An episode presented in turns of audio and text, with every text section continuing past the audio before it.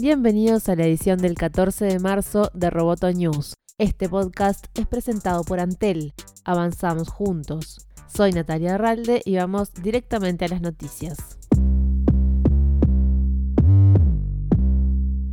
Spotify denunció a Apple frente a la Comisión Europea y lo acusa de abusar de su posición dominante para favorecer a su servicio de música Apple Music, competidor directo de Spotify. La compañía considera que Apple limita la libre competencia dentro de la App Store y le da prioridad a su propio servicio de streaming. También asegura que Apple hizo difícil que los servicios de suscripción rivales se comercializaran entre los usuarios sin utilizar el sistema de pago de Apple.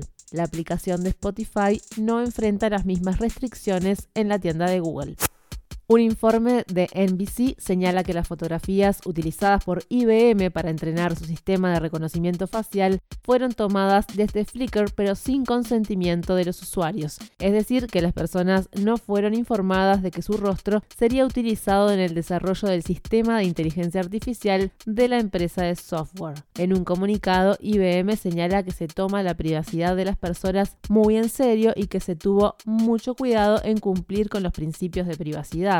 El comunicado agrega que el acceso a estos datos se limitó a los investigadores del proyecto. Si bien la empresa no habría cometido una infracción ya que usó fotos con la licencia Creative Commons que sí permite el uso de imágenes, la noticia vuelve a poner en discusión qué es de quién en las redes. En Uruguay, Plan Ceibal repartirá 30.000 placas programables a estudiantes y docentes. Microbit, como se denomina la placa, se distribuye entre maestros y alumnos de quinto y sexto de primaria hasta tercero de liceo con el objetivo de acercarlos a la programación de una manera sencilla. La herramienta permite desarrollar juegos y animaciones entre otras posibilidades. Microbit se enmarca en uno de los ejes de trabajo de Plan Ceibal como es el pensamiento computacional.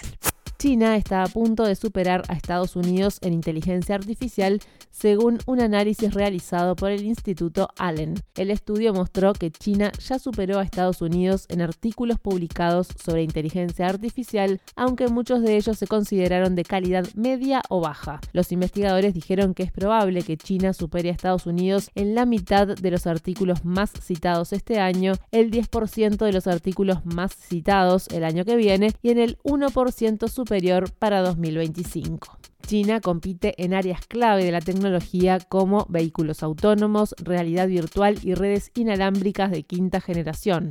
Los investigadores del Instituto Allen dijeron que el aumento en la investigación de inteligencia artificial en China comenzó hace más de una década, mucho antes del anuncio de Beijing en 2017 de que planeaba convertirse en el líder mundial del sector para 2030.